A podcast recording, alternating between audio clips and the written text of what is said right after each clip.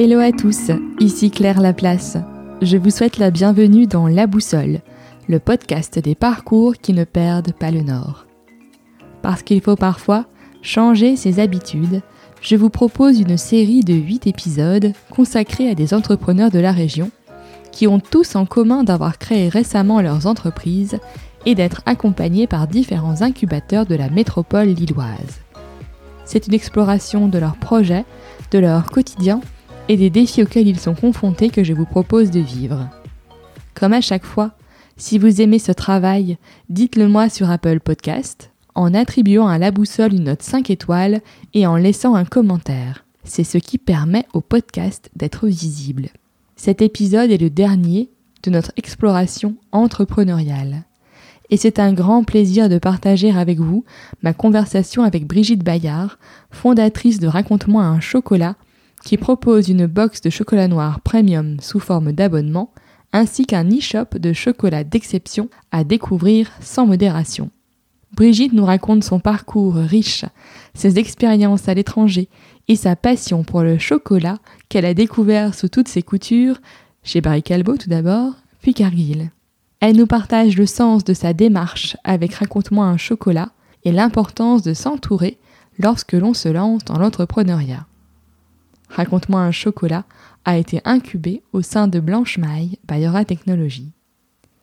Avec Brigitte, nous avons parlé du marché du chocolat, de commerce équitable, d'éveil au goût, de l'accélération permise par l'appartenance à un incubateur et de sa nouvelle vie d'entrepreneur.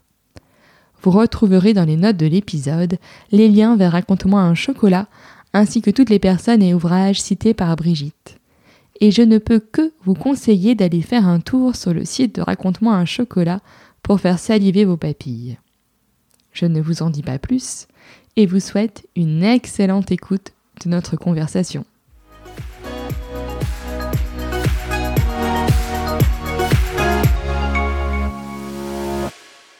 Bonjour Brigitte. Bonjour Claire. Je te remercie d'avoir accepté mon invitation dans la boussole. Alors Brigitte, tu as fondé Raconte-moi un chocolat euh, donc euh, qu'une amie m'a fait découvrir, Ingrid pour ne pas la citer. euh, donc c'est une box de chocolat sur abonnement qu'on peut soit s'offrir à soi-même, soit offrir euh, à d'autres, euh, mais aussi un, un e-shop de, de, chocolat. Mais on, on aura l'occasion d'en parler plus longuement. D'abord, si tu es d'accord, je voudrais qu'on revienne un peu sur ton parcours et donc sur ton master en commerce international et ton année à Berlin. En fait, c'est une école qui a été créée par la cristallerie d'Arc. D'accord. Euh, donc, moi, je suis odomaroise à l'origine. Euh, donc, on connaît très bien à Saint-Omer, évidemment, la cristallerie d'Arc. Euh, je trouvais le, la démarche intéressante euh, qu'une entreprise crée son, son école pour justement euh, répondre aux besoins que peut avoir une entreprise euh, dans leurs cadres commerciaux et mhm. marketing.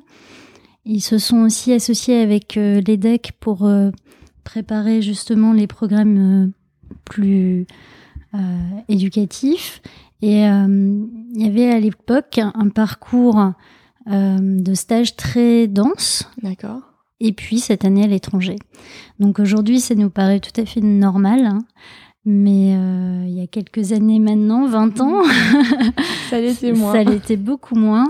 Euh, et en fait, on, on, a tous quand même euh, fait depuis des très beaux parcours. On a une expérience pour la plupart d'entre nous qui, qui est très internationale, justement grâce à ce, ce parcours dans cette école. Ok. Et donc, juste avant de démarrer l'enregistrement, on parlait de, de, Berlin et de, de, ce mm -hmm. choix que tu avais fait pour cette année à l'étranger. Qu'est-ce qui t'a poussé à choisir la ville de Berlin?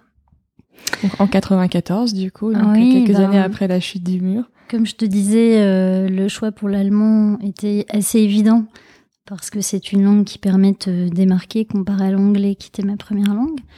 Euh, c'est une langue aussi que j'aime beaucoup.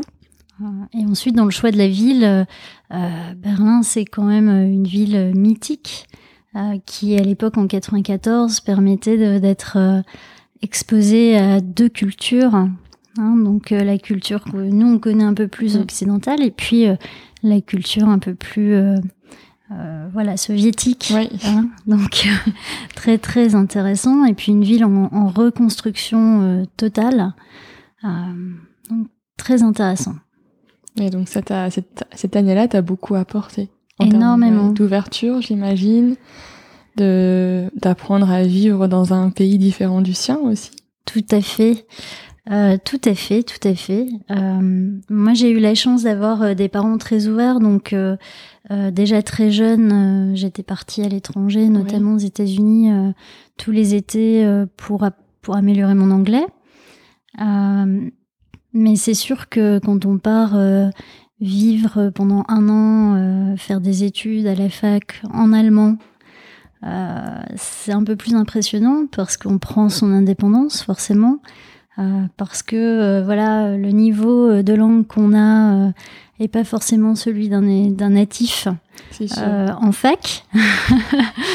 Donc et puis on rencontre des gens incroyables et, et c'est voilà tout est on, compare un peu chaque chose avec son son, bah, son quotidien en France. Euh, et on se rend compte qu'en fait, on n'a pas forcément, il n'y a pas forcément une manière de faire les choses. Il y a plusieurs façons de faire les choses, mm. justement. C'est ça qui est enrichissant, euh, surtout quand on, on part vivre à l'étranger, de voir d'autres euh, façons de faire. Et puis des rencontres euh, très, très originales, incroyables.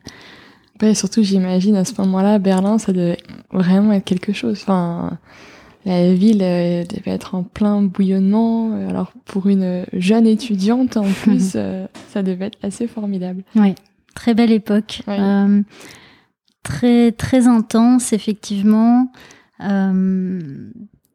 Oui, vraiment une culture très différente entre ben, les Allemands de l'Est, les Allemands de l'Ouest. J'étais avec des Allemands de l'Est notamment en cours qui eux avaient dû aller à l'armée pendant trois ans. Donc déjà il y avait euh, déjà de par euh, le, le, système scolaire allemand, les Allemands sont plus âgés en fac mm. que nous.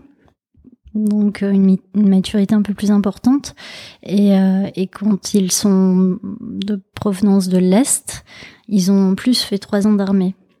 Ah oui, donc il y a un sacré décalage avec nous. et puis aussi une une, une ouverture vers euh, l'alternance et l'apprentissage beaucoup plus forte que nous. Euh, donc euh, on, on, est avec des gens qui sont déjà pratiquement des professionnels, qui, qui sont à la fac à côté de faire un travail mm. en entreprise. C'est vraiment très très différent. C'est un autre système oui, rien en soi. Oui, c'est sûr. Mm. Et euh, donc après, une fois que tu as ton master, donc tu occupes euh, bah, différents postes, donc plutôt euh, sur la partie marketing. Mm-hmm. euh, et si tu es d'accord, je qu'on parle de tes deux expériences principales. Très bien. Barry Calbo, donc là, sur, où tu as été pendant quatre ans. Est-ce mm-hmm. que tu peux nous parler un peu de ce que tu y as fait, de ce que ça t'a apporté pour la, la, suite de ton parcours? Oui. donc j'ai rejoint le groupe Barry Calbo juste pour euh, préciser, euh, il s'agit du numéro un euh, dans le monde du cacao et chocolat dans le monde. Mm. c'est une société qui qui est pas forcément très connue du grand public. bah, avant de, de avant de te rencontrer et de préparer notre entretien, je ne connaissais pas du tout. ouais. Je suis pas je suis pas surprise. C'est une marque qui n'a, enfin une société qui n'a pas de marque consommateur, donc assez peu connu, euh, et qui néanmoins euh, couvre l'ensemble du marché de la chocolaterie. D'accord. Donc en fait, ils, leur, leur, leur métier, c'est de d'acheter des fèves dans le monde entier, de les transformer en recettes de chocolat, enfin notamment en chocolat, ça mhm. peut être aussi de la poudre de cacao ou d'autres produits. Et donc sur la partie chocolat, fournir des, des, recettes de chocolat différentes euh, à toute la profession. Donc ça peut aller euh, euh, du boulanger du coin, qu'il va fournir par un réseau de distributeurs, à la multinationale qui va faire des glaces enrobées de chocolat, par exemple. D'accord. donc que tout le monde connaît. et donc, tu as été à Paris et à Londres pour eux, c'est ça? Tu as, changé, enfin, tu as fait deux, du coup, deux villes En fait, j'étais déjà à Londres quand j'ai été contactée pour ce poste. Euh, donc j'ai déménagé à Paris pour euh, prendre un rôle de ce qu'on appelle Global Marketing Manager, Global Brand Manager. Euh, mon rôle était de... En fait voilà, ce qui s'est passé c'est qu'en fait au moment où je suis arrivée, ils étaient à 10 ans de, de merge entre un groupe belge qui s'appelle Calbo et un groupe français qui s'appelle Cacao Barry. Et pendant 10 ans, ils ont travaillé euh, main dans la main, mais l'un à côté de l'autre. D'accord. Et avant euh, que j'arrive, la société s'est dit bon, on va, on va arrêter tout ça parce que il faut quand même euh, se, du coup, fusionner vraiment, enfin. oui, enfin exploiter. Il faut exploiter les synergies des groupes. Et donc, euh, on va faire une ligne de chocolat euh, sous la marque, on va faire une seule ligne de chocolat Calbo, mm. qui est la marque la plus distribuée du groupe, avec une euh, version française, une version belge et une version suisse. D'accord. Sachant que le groupe avait trois marques, une marque belge, une marque française et une marque suisse. Et du coup, ils ont testé cette idée sur le marché, le marché l'a refusé. Et c'est là où en fait euh, le recrutement pour le poste que j'ai occupé a vu le, jour, euh, où ils se sont dit ben voilà si le marché euh, tient à garder sa marque, c'est que cette marque a une raison d'être. Maintenant il faut la, il faut l'exploiter, il faut la faire vivre et lui donner les moyens de se développer. Et donc je suis arrivée, mon, mon objectif était que était de transformer deux marques, euh, une marque française Cacao Barry, une marque suisse Karma, très euh, très nationales en fait, et de les rendre euh, internationales. D'accord. Pour que chaque commercial de chaque pays du groupe puisse avoir un portefeuille de trois marques à proposer à ses clients. Ok. Et après, donc, tu es retourné sur Londres voilà. Donc en fait, euh, j'ai donc j'ai travaillé sur ce projet pendant plus de deux ans, deux trois ans.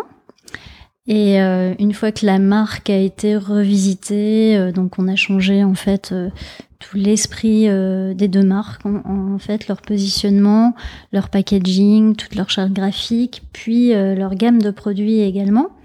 Ben voilà, chaque chaque commercial et chaque pays Hein, donc on est euh, sur une centaine de pays dans le monde, euh, a eu comme objectif euh, de, développer dans leur propre territoire les 12 autres marques belges, pardon, françaises et, suisses. D'accord. Et c'est là où j'ai reçu ben, deux appels, notamment celui de la l'Allemagne et de l'Angleterre en me disant ben, qui mieux que toi euh, va pouvoir venir euh, dans mon territoire euh, développer la marque.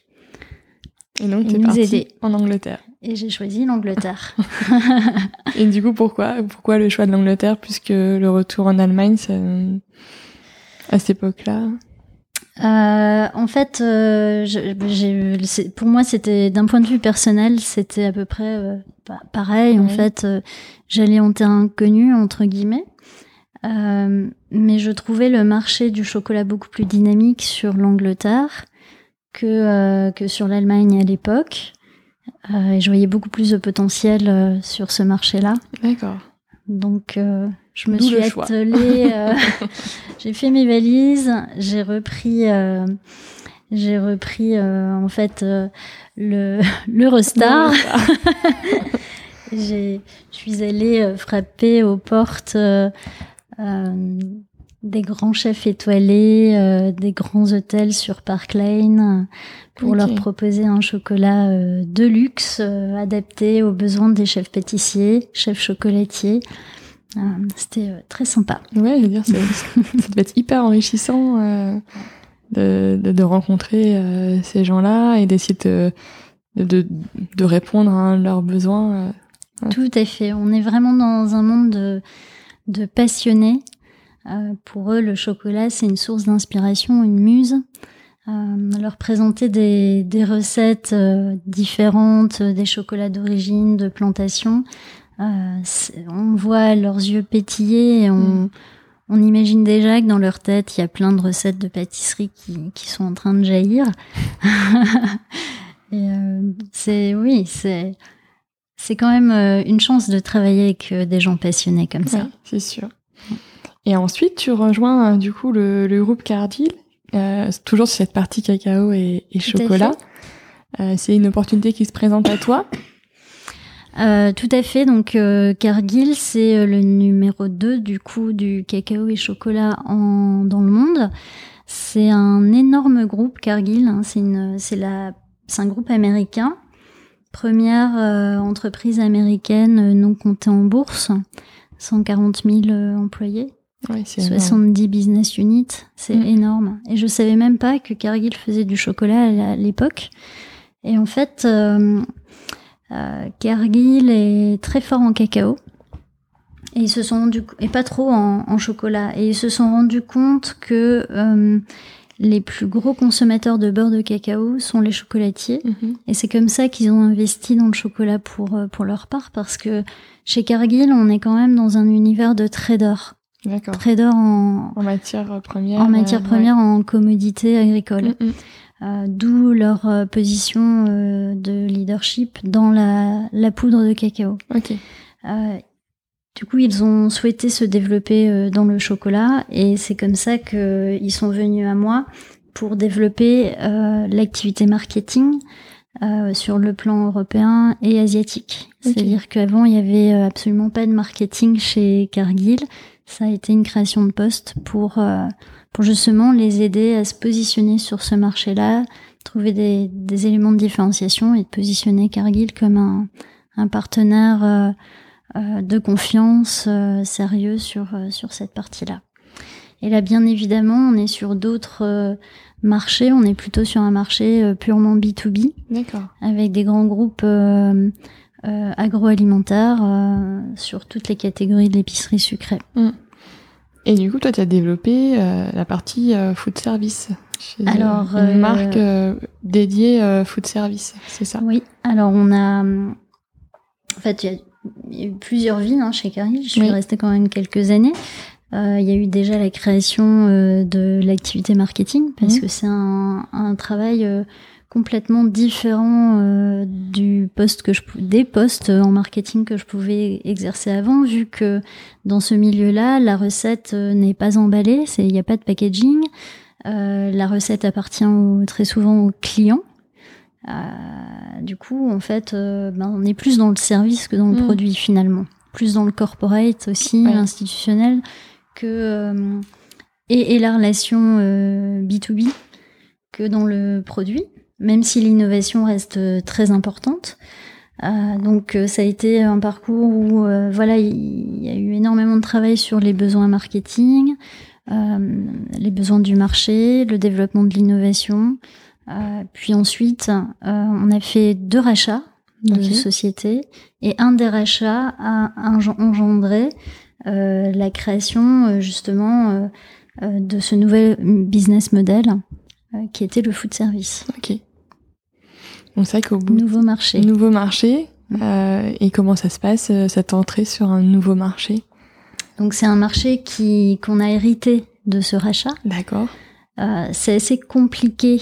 Euh, il y, a, y, a beaucoup de questions à se poser. Finalement, on pourrait se dire ah bah super, euh, nouvelle opportunité, on continue. Mm. Mais en fait, il faut que la mayonnaise aussi puisse prendre en interne. Et il y a beaucoup de choses à structurer pour faire en sorte que ça puisse euh, fonctionner justement. Ce sont vraiment euh, deux métiers différents. Euh, ça demande aussi des des forces de vente aussi dédiées et différentes. On ne peut pas forcément vendre du chocolat à un, un, industriel et dans le réseau du food service, ce sont pas les mêmes types de clientèle. Mhm. Donc beaucoup de réorganisations aussi sont sont nécessaires. Et donc, tu as finalement travaillé dans deux très grands groupes. Euh, et qu'est-ce qui fait qu'à un moment, euh, tu décides de créer Raconte-moi un chocolat Comment ça, comment ça, ça germe dans ton esprit euh, l'envie d'entreprendre? Euh, Alors, mes deux parents sont tous les deux entrepreneurs. D'accord. donc moi j'ai baigné toute toute mon enfance dans une ambiance familiale très travaillomane, on va dire, et très entreprenante. pendant très longtemps, je me suis dit, c'est exactement ce que je veux pas faire. Parce que je voudrais avoir des vacances, des week-ends, mes soirées. Donc, euh, je vais travailler euh, dans un grand groupe.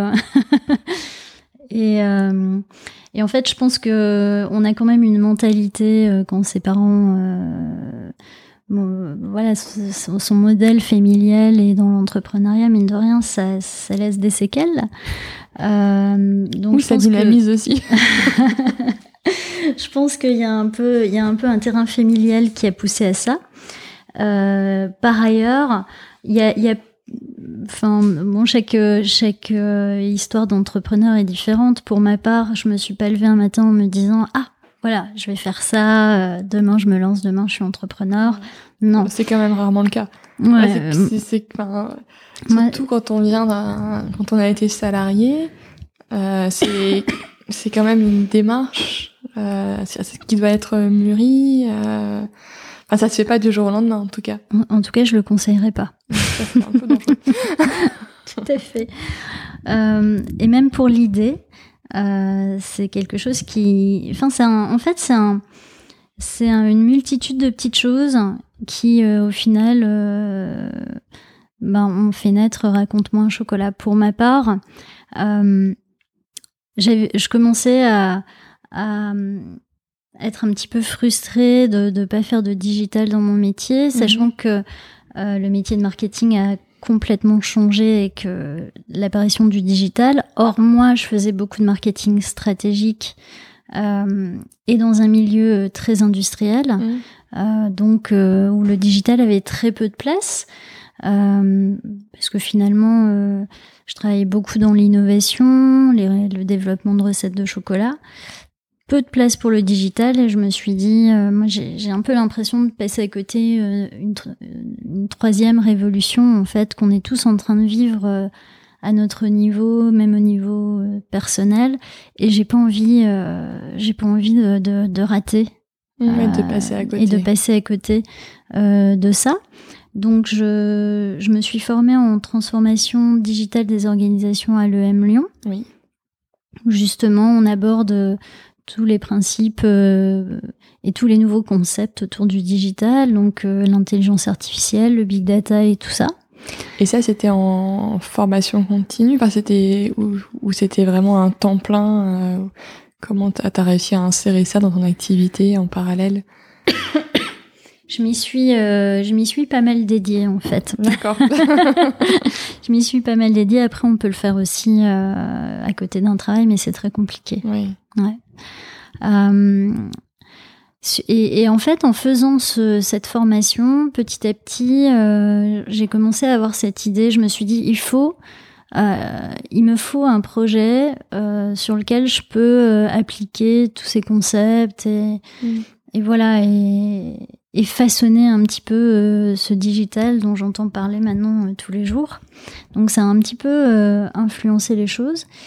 Et par ailleurs, à côté de ça, euh, ben voilà, j'ai 15 ans d'expérience en chocolat. À chaque fois, je, faisais déguster des chocolats à mes amis ou je parlais de, de mon travail autour de moi et les gens étaient toujours très surpris. Et moi aussi, du coup, parce que je me dis, c'est quand même incroyable qu'un produit que tout le monde achète dans son panier euh, de manière hebdomadaire, euh, soit aussi peu compris en fait. Oui, qu'est-ce qu'il y a derrière Qu'est-ce qu'il y a derrière Comment c'est fait euh, euh, Même ne serait-ce que les différents types de chocolat, au final, on a très très peu d'informations, on n'a pas finalement autant accès à des bons chocolats mm. que, que, ça, alors qu'il y a vraiment une demande pour ça justement, et que bah voilà, de d'expliquer euh, l'origine de la fève, les différents types de fèves, les différents types d'origine, euh, de faire goûter des chocolats avec des terroirs différents. Euh, le, le, retour des, des, de mon entourage était toujours hyper enthousiaste et très passionné. Mais c'est vrai que derrière, l'offre est difficile à trouver en fait, même chez un chocolatier, parce qu'un chocolatier artisan ne fait pas son chocolat lui-même. Il va justement se fournir chez un Cacao Barry, un Calbo, une marque de chocolat ou un Valrhona, qui eux fabriquent le chocolat depuis la fève. D'accord. Et, et ce, ce, métier de fabriquer une recette de chocolat, euh, elle est, euh, elle est faite soit par des très gros, il y, a, très très peu de grandes sociétés comme euh, Barry Calbo, Cargill, euh, Valrhona, c'est moi, il y en a quelques-uns, mais mais en fait, on, il y en a pas dix. Oui. Et, euh, et ensuite, euh, bah voilà, maintenant aujourd'hui, on a euh, une tendance pour des petits artisans qui vont faire ce qu'on appelle du bean to bar.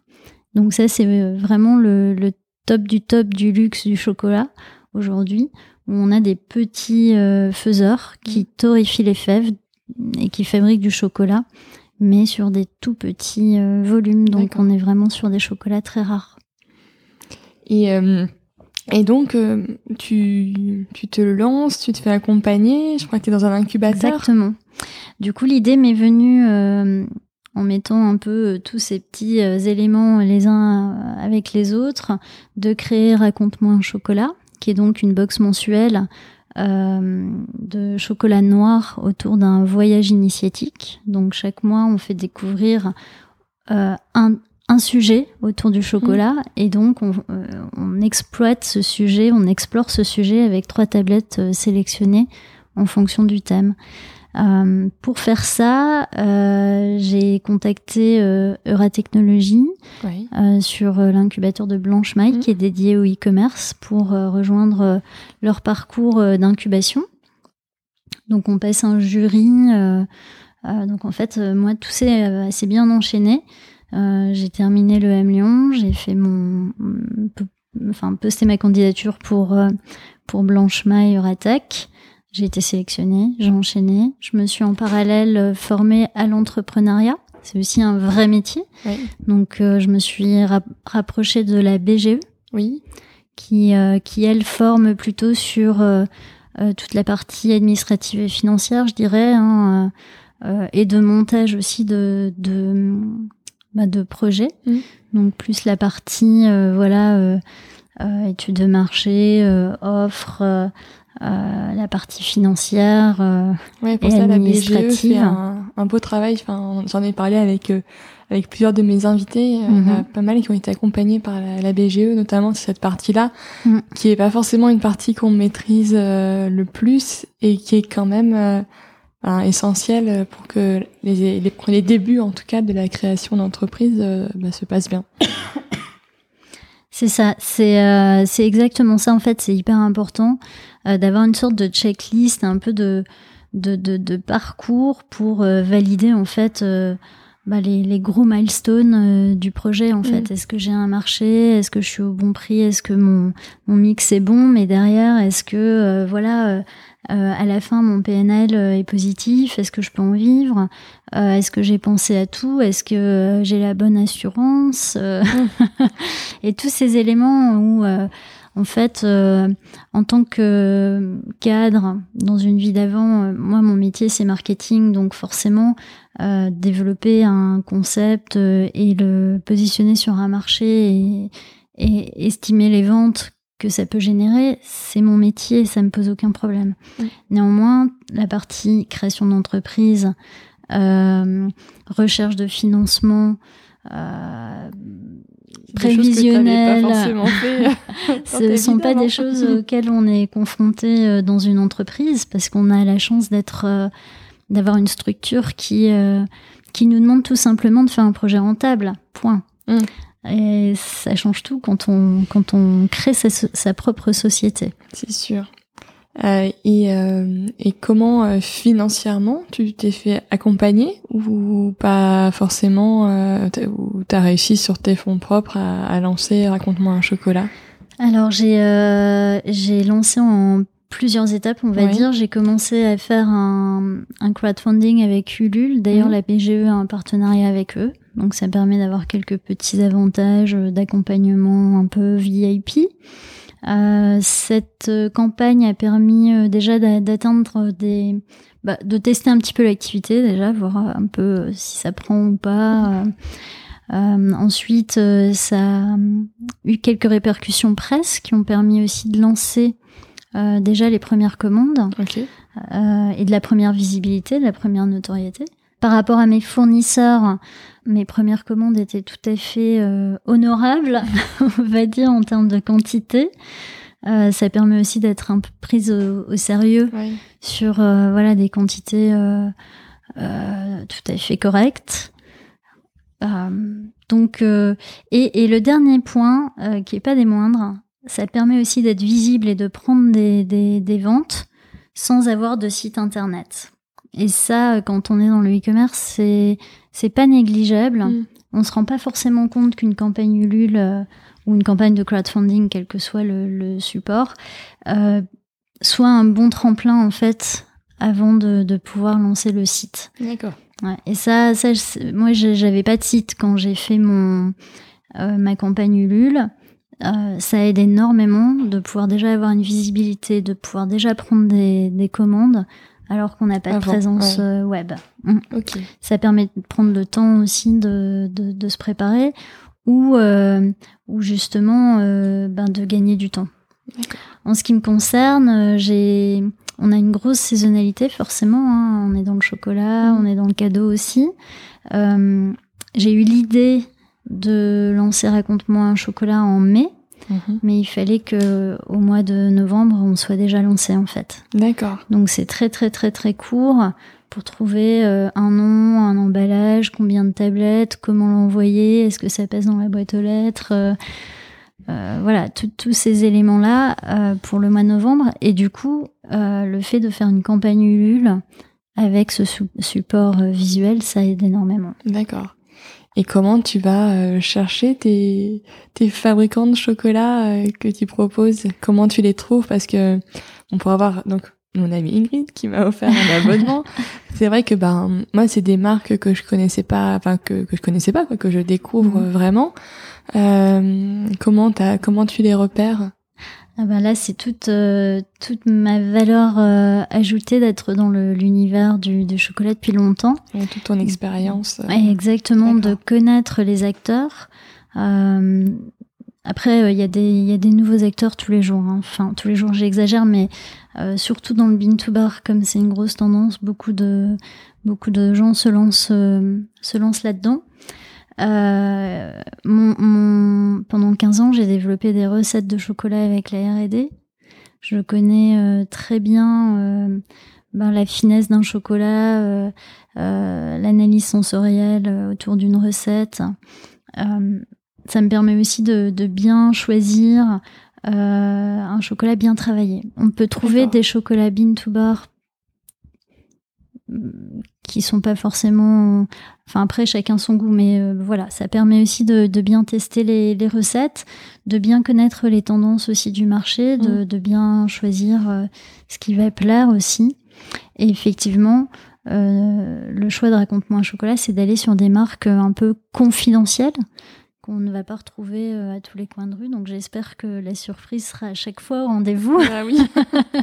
sur, des marques, euh, sur des marques euh, qui font des produits exceptionnels de manière artisanale avec de très bons ingrédients, des recettes courtes, mhm. saines, principalement bio. donc de très très très bons produits. Et j'avais vu aussi, euh, donc euh, quand on reçoit les chocolats, donc euh, c'est dans un beau, un beau petit pochon en toile de jute. mais de toute façon, je mettrai des, des photos encore sur sur le pour le podcast. Donc il y a ce, ce, beau pochon et surtout ce que je trouve hyper intéressant, c'est le petit livret où avec la démarche, l'histoire de mm. ce chocolat, comment il est produit. Je sais qu'en plus pour toi, il y a un aspect euh, équitable, enfin pour que, que, la production euh, respecte aussi euh, les, les, personnes qui les qui produisent le chocolat. Mm. pour toi, est-ce que aussi quelque part c'est une réponse à d'avoir travaillé dans des grands groupes où ce, ce sujet-là, enfin cette quête de sens, tu vois, d'être aligné, de te proposer un produit qui soit à la fois bon à manger, mais qui soit aussi bon pour la pour la planète et pour les hommes. Oui. Alors pour moi, je, je vais déjà parler du, du petit livret. Effectivement, le livret, il est important parce que c'est toute l'expérience de raconte-moi un chocolat, c'est-à-dire qu'on souhaite raconter le chocolat pour mieux le savourer et justement faire découvrir un peu les coulisses mmh. de, de, ce produit magnifique qu'on connaît euh, pas assez. Et donc, euh, bon, par exemple, euh, le mois dernier, on avait fait découvrir trois différents types de chocolat noir. Donc, on avait présenté un chocolat classique, qui est donc un mélange de fèves, qui est très très bien travaillé, très équilibré, excellent.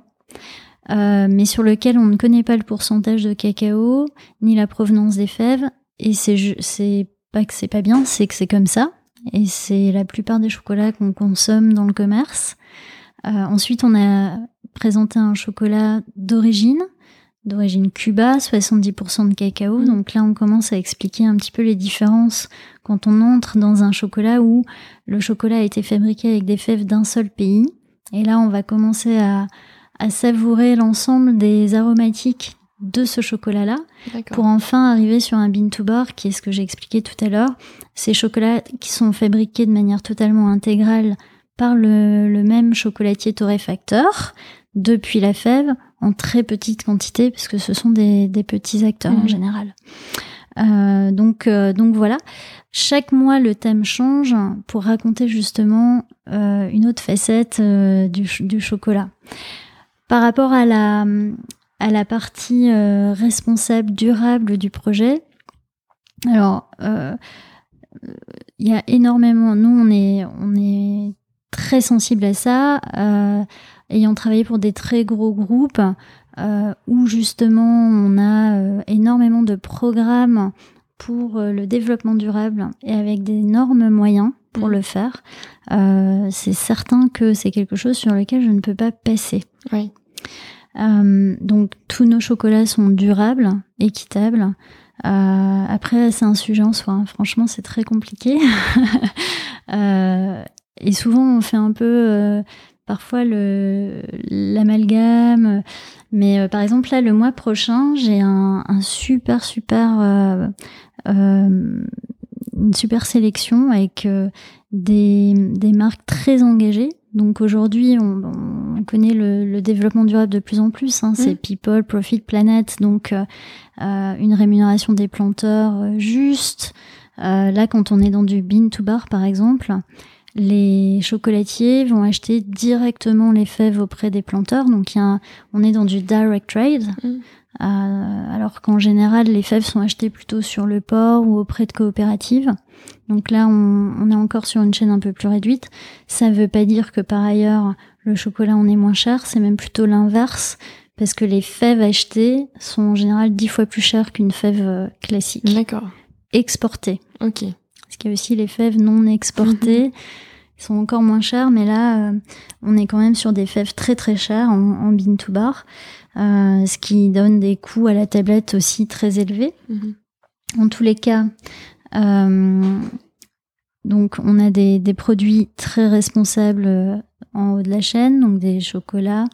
on, on, a des des initiatives pour aussi euh, aider à la reforestation. Donc pour une tablette euh, consommée, on replante un arbre. Oui. Euh, on peut avoir aussi des des, euh, des, des, des, initiatives pour aider les, les collectivités locales. Mmh. donc il y a énormément de choses qui se font. Ensuite, nous, on, on, a, on emballe dans les, les chocolats dans un pochon en toile de jute qui est également équitable, qui est aussi imprimé à l'eau pour avoir un, un impact neutre sur, euh, sur la, la planète. Et on fait travailler euh, des personnes en, en, situation de handicap qui travaillent dans une ESAT euh, pour la préparation des commandes. donc, sur euh, toute la chaîne, on essaye d'avoir une politique très responsable. Mm. Et moi, tu vois, qui adore le chocolat, j'en ai donc j'ai goûté euh, deux, deux, deux box déjà.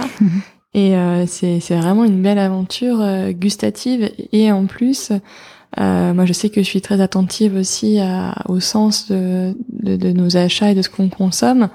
Et donc, bah, je trouve que la démarche, elle est, elle est hyper intéressante de ce fait. Donc, bravo Brigitte. merci, merci.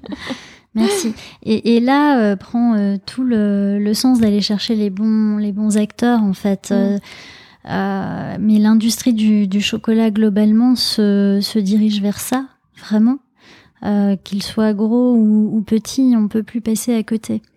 Et c'est un, une industrie qui a été, des, enfin depuis des années, très sensible, très sensible au développement durable.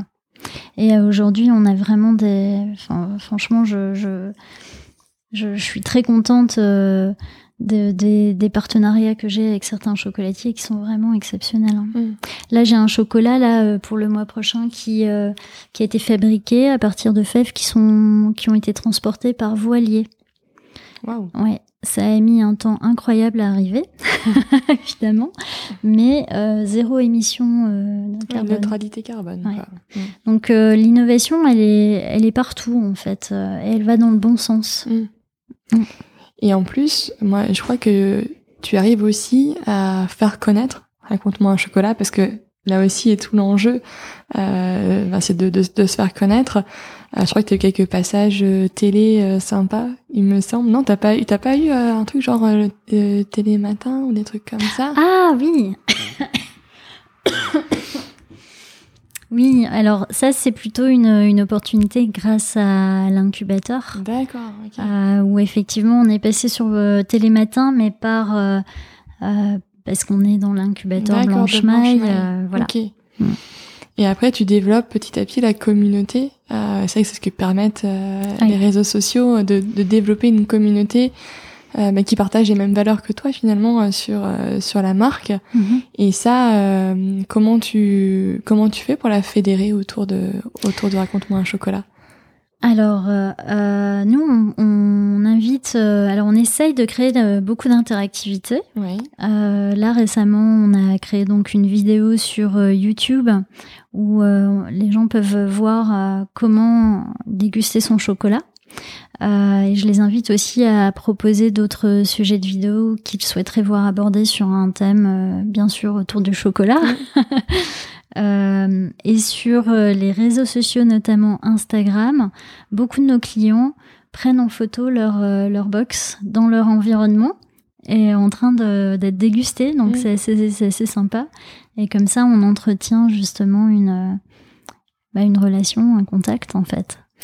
Et comment tu envisages la, la, suite de Raconte-moi un chocolat Parce que quand on passe, c'est vrai, par des incubateurs, souvent c'est quand même et qu'on est validé en tout cas par, euh, par un incubateur, c'est parce que son projet euh, est ce qu'on appelle scalable dans le langage startup, mais en tout cas qui peut du coup mm. euh, grandir, que ça, qu'il a une stratégie finalement de, de croissance. Et toi, comment tu comment tu vois les choses sur cet aspect-là?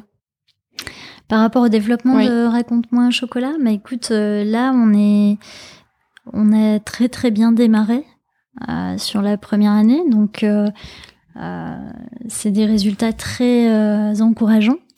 On a aussi euh, fait un test de de chocolat à l'unité, donc en vente sur la e-boutique, oui. euh, qui a très très bien fonctionné. Donc euh, on a bien compris que c'est ce que voulaient nos clients. Euh, donc on le développe davantage là à la rentrée.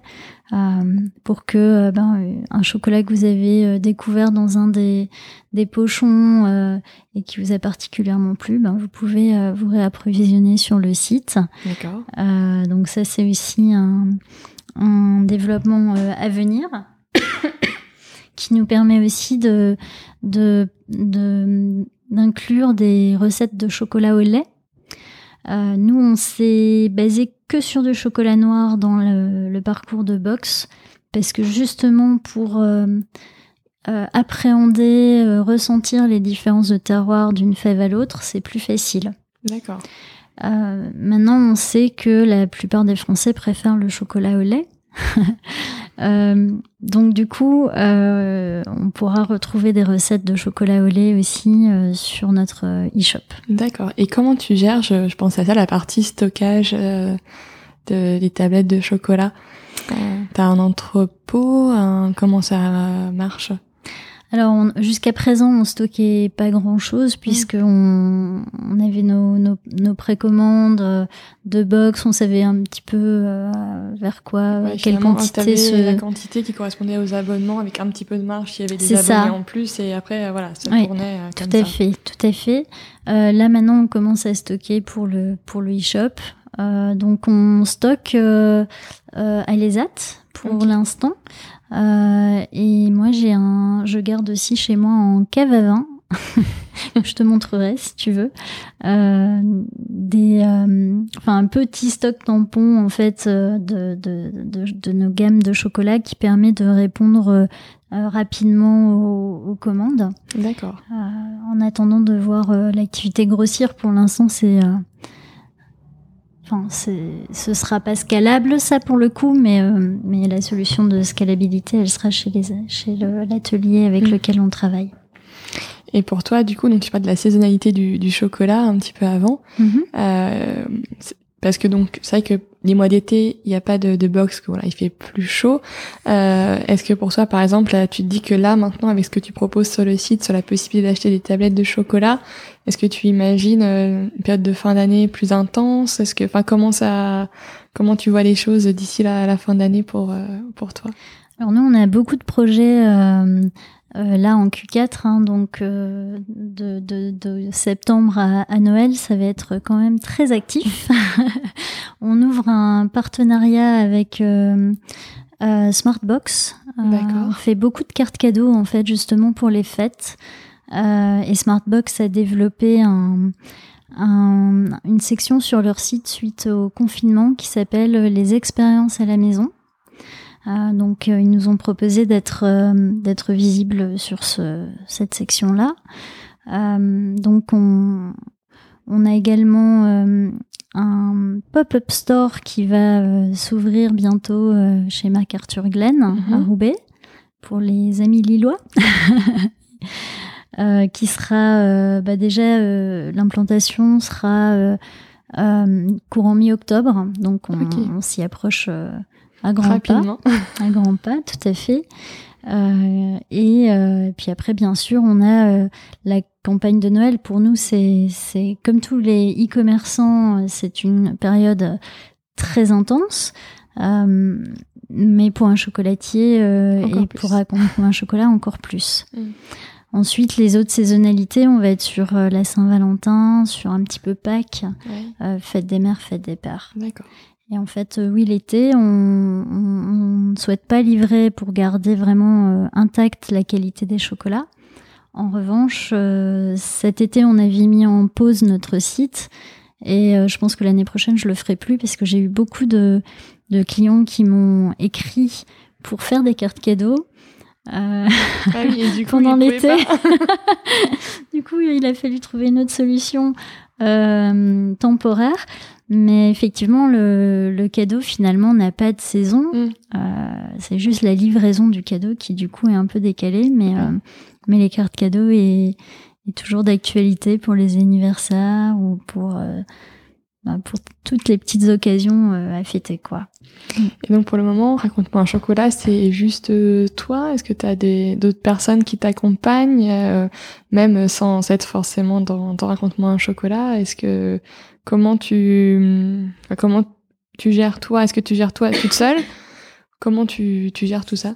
Alors, euh, pour l'instant, c'est moi toute seule, donc je suis la seule associée, si tu veux. Euh, c'est effectivement beaucoup de travail. euh, et aujourd'hui, du coup, je me fais aider par une jeune étudiante qui est en alternance chez moi, qui, qui est étudiante à l'ISCOM. Euh, pour toute une partie du, du marketing.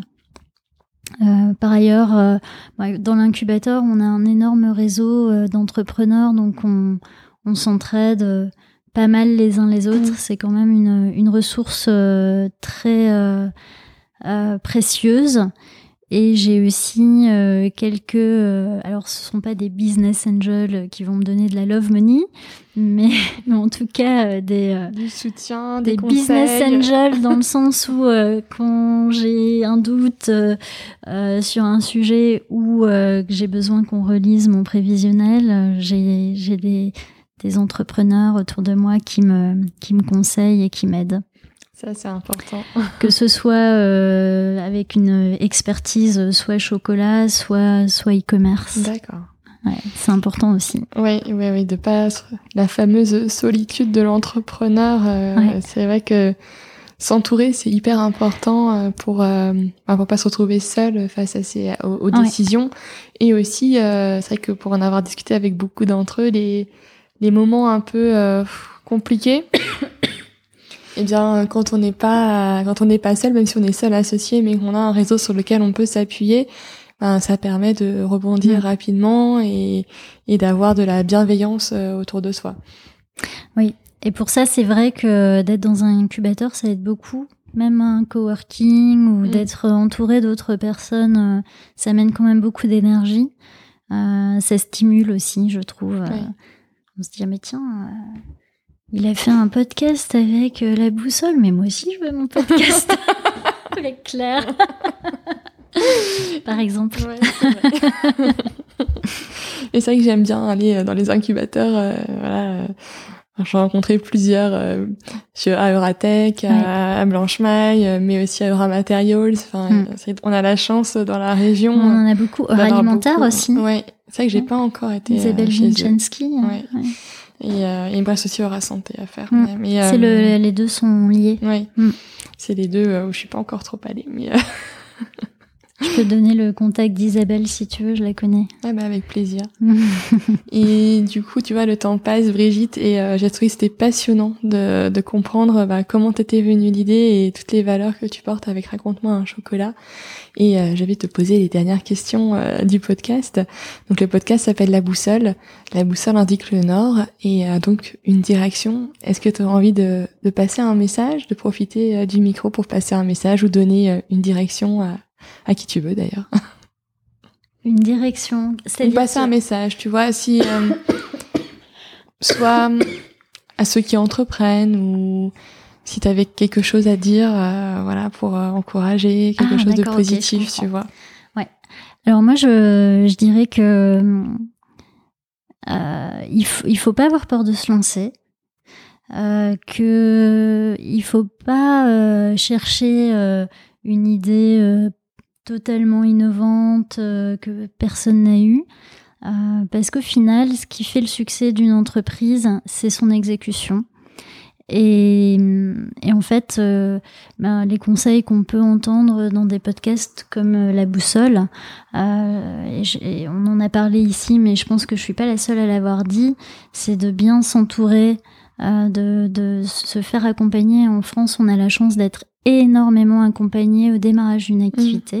Mm. Donc euh, euh, la la BGE, les incubateurs. Moi, je suis aussi en couveuse. En fait, euh, j'ai été en couveuse pendant un an chez A Petit Pas, qui aide les entrepreneurs qui créent soit en zone rurale ou soit sur des produits ben, comme, comme les nôtres, agricoles, responsables, etc.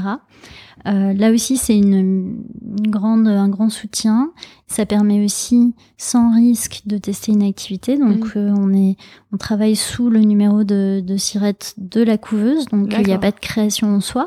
Ça permet, moi, ça m'a permis aussi, euh, tout à l'heure, on parlait de, du financement. Bah, ça m'a permis d'amener 10 000 euros au capital de Raconte-moi un chocolat à la création et de créer avec déjà euh, des chiffres sur euh, un an d'activité, euh, une activité bénéficiaire avec un capital de 10 000 euros, ce qui permet de rassurer les banquiers. Mmh. Et aujourd'hui, je suis en plein travail justement de de, de, de, de, de demande de financement, de création de statuts, etc. Les, les discussions avec les banques et les organismes prêteurs sont très faciles. Bah Même en période de crise qu'on connaît aujourd'hui, parce que bah, j'ai énormément d'éléments rassurants pour mm. eux. Oui, c'est sûr. Donc, euh, lancez-vous. Faites-vous entourer, BGE, incubateur, couveuse, et, et, bien, bien exécuter l'idée finalement ne pas attendre que ça soit parfait mais exactement mais y aller tester corriger tester corriger quoi c'est ça c'est ça comme, euh, ça, au moins, on voit le, des retours clients, est-ce que ça correspond ou pas, et comment on ajuste, euh, plutôt que de trop attendre et de perdre de vue euh, le client au final. Quoi. Par exemple, très difficile de trouver un nom. Et au final, avoir une deadline, c'est très important aussi. Mm. donc moi, j'avais cette deadline du mois de novembre. J'étais conférencière au Salon du Chocolat. Il fallait que le site soit créé en ligne, euh, qui ait une identité euh, des produits, etc. Donc, euh, création de nom très compliquée, comme beaucoup de gens. Et au bout d'un moment, je me suis dit, j'ai plus le temps là, il faut que je statue sur quelque chose. On a statué sur Raconte-moi un chocolat. J'aimais pas trop. Je me disais, c'est trop long. C'est imprononçable pour un étranger, hein, notamment en anglophone. Euh, ça me plaît pas trop. J'ai plus le choix, je vais aller là-dessus et puis on changera le nom après. Et en fait, aujourd'hui, avec le temps, euh, au final, je trouve que ça a pris tout son sens parce qu'on raconte le chocolat par nos brochures, par nos parcours. Euh, le raconter permet de mieux le savourer. Euh, et, en fait, finalement, ça, ça fait tout à fait sens dans le, dans le concept de mmh. raconte-moi un chocolat. Et comme quoi, une idée qu'on pouvait avoir à un, un moment T, avec le temps, euh, s'est montrée être tout à fait pertinente et on l'avait pas vu comme ça au début. Mhm. Donc des fois, c'est euh, vraiment de voilà de, de foncer, d'y aller et puis on, les choses se feront par la suite. Voilà. et euh, est-ce que tu as des rituels, des moments pour toi qui sont importants dans, dans ta semaine, par exemple, dont tu as besoin et qui te font du bien euh, voilà. en tant qu'entrepreneur, en plus, j'imagine que bah, il y a quand même la pression, le, les journées qui doivent être bien remplies. Et est-ce que tu arrives à te ménager du temps pour toi? Alors, euh... je vais peut-être paraître complètement euh, boring, mais euh, le moment euh, privilégié pour moi qui me permet de passer une bonne semaine, c'est un moment capital du lundi matin où je fais le point sur les impondérables de la semaine. Mmh. Et de la semaine suivante, en fait, deux semaines en, avance, parce que ça me permet justement d'être très au clair sur les délivrables essentiel. Parce que finalement, on a quand même euh, une routine avec cette box tous les mois qui doit sortir, donc une brochure qui doit être éditée, des commandes qui doivent être passées. C'est pas juste un e-commerce où on se dit j'ai du stock, tout va bien, mm. quoi. il y a du boulot. Il y a du boulot, il y a du boulot. Donc du coup, euh, mais, mais je dirais même, euh, quel que soit le, le, projet, et même pour quelqu'un qui est salarié, en fait, de savoir anticiper le temps que vont prendre les deadlines à livrer. Et ça, c'est c'est ce qui me permet de dormir la nuit mm. et de prendre du temps pour moi à côté. Euh, parce que du coup, euh, je me dis bon bah voilà, euh, mes demi-journées elles vont se rythmer comme ça. Et du coup, je me réveille pas à 5 heures en me disant ah, zut, faut absolument que je fasse ça. Donc bah du coup, bah je vais y passer ma soirée. donc ça, c'est vraiment un, un moment qui est euh, très très important pour moi, pour que du coup après je puisse aller me promener à la citadelle, voir mes des amis. pour toi. Exactement. En, avec t'apporter de la sérénité finalement. Euh, c'est la sérénité et puis c'est le c'est le fait de garder le contrôle aussi et de, de savoir où tu vas en mm. fait. Oui, bien sûr. Ouais. Et un autre conseil que je donnerais aussi, c'est toujours de garder la priorité euh, sur ce qui te fait vivre. Donc, euh, sur, enfin voilà, de mettre l'accent sur le développement commercial quand même, mm. parce qu'on peut être souvent happé par euh, soit l'administratif, là c'est un peu euh, c'est un peu l'actualité aujourd'hui, soit par du recrutement, soit par euh, un changement de, de CMS ou c'est pas ça la vraie activité de l'entrepreneur, hein, c'est de vendre. Donc faut, faut toujours remettre un peu le voilà le, curseur, le et, curseur et de pas oublier parce qu'on peut se faire très très vite happer par des tâches qui ne sont malheureusement pas génératrices de valeur ajoutée. Mm. tout à fait. Mm. Et est-ce que tu aurais un livre à me, à me conseiller? Alors, le livre s'appelle. oui, j'ai un livre que ma, que ma, que m'a offert ma voisine, euh, qui s'appelle Désolée, je suis attendue, un livre euh, d'Agnès Martin-Lugan, euh, voilà, sur justement le, le savoir équilibrer sa vie personnelle et professionnelle. C'est tout un programme. Exactement, très important. Très important. C'est c'est un marathon d'être entrepreneur, c'est pas un sprint. Mm. Donc c'est très important de, de bien équilibrer ses piliers de vie, de savoir prendre du temps euh, pour faire du sport, euh, voir ses amis et, et se sentir euh, bien. On sait aussi que bon, on a des journées de fou, on a un on switch dix mille fois dans la journée de sujets et, et des de compétences, notamment des compétences qui sont pas forcément toujours les nôtres. Et néanmoins, euh, il faut quand même qu'on puisse se dire pourquoi je fais ça? Non, ça en vaut le coup et, euh, et je suis heureuse de le faire. Euh, donc pour pouvoir garder le, ce, niveau de satisfaction là, faut aussi savoir équilibrer ses piliers. Bien sûr. Est-ce que tu aurais un ou des invités que tu souhaiterais entendre à ce micro? Alors, moi, j'ai plusieurs invités. Ah, trop bien. Alors, je pense à euh, Pierre Galerno, qui est incubé à Technologie à l'Homme, qui travaille sur une solution très intéressante qui, je pense, te laissera pas indifférente euh, parce qu'elle permet euh, à des financiers d'avoir un scoring sur une start-up. Ok très important pour des levées de fonds. Mm. essentiel. et la gestion de risque. Et la deuxième personne, c'est une personne que j'avoue je ne connais pas, mais qu'on m'a recommandée et que qui me paraît être intéressante et euh, j'aimerais bien connaître son histoire. C'est Peggy Ave, qui euh, qui est passionnée de philosophie et euh, a créé justement aussi un podcast qui s'appelle Simone et les philosophes. Alors vois-tu, tu es la deuxième à me la recommander. Euh, donc, euh, donc je pense qu'il faut, il faut vraiment que je la rencontre. donc ça devrait, à mon avis, ça va se faire.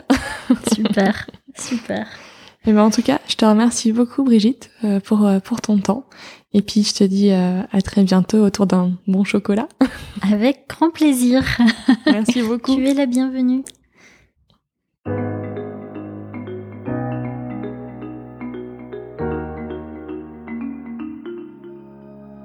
J'espère que cet épisode vous a plu. Vous retrouverez dans les notes de l'épisode les ouvrages et les initiatives évoquées pendant notre conversation. Si vous souhaitez me contacter ou échanger sur le podcast, n'hésitez pas à m'envoyer un mail à la boussole podcast, tout en minuscule, tout attaché, gmail.com. Je vous remercie et vous donne rendez-vous dans 15 jours pour un nouvel épisode de la boussole.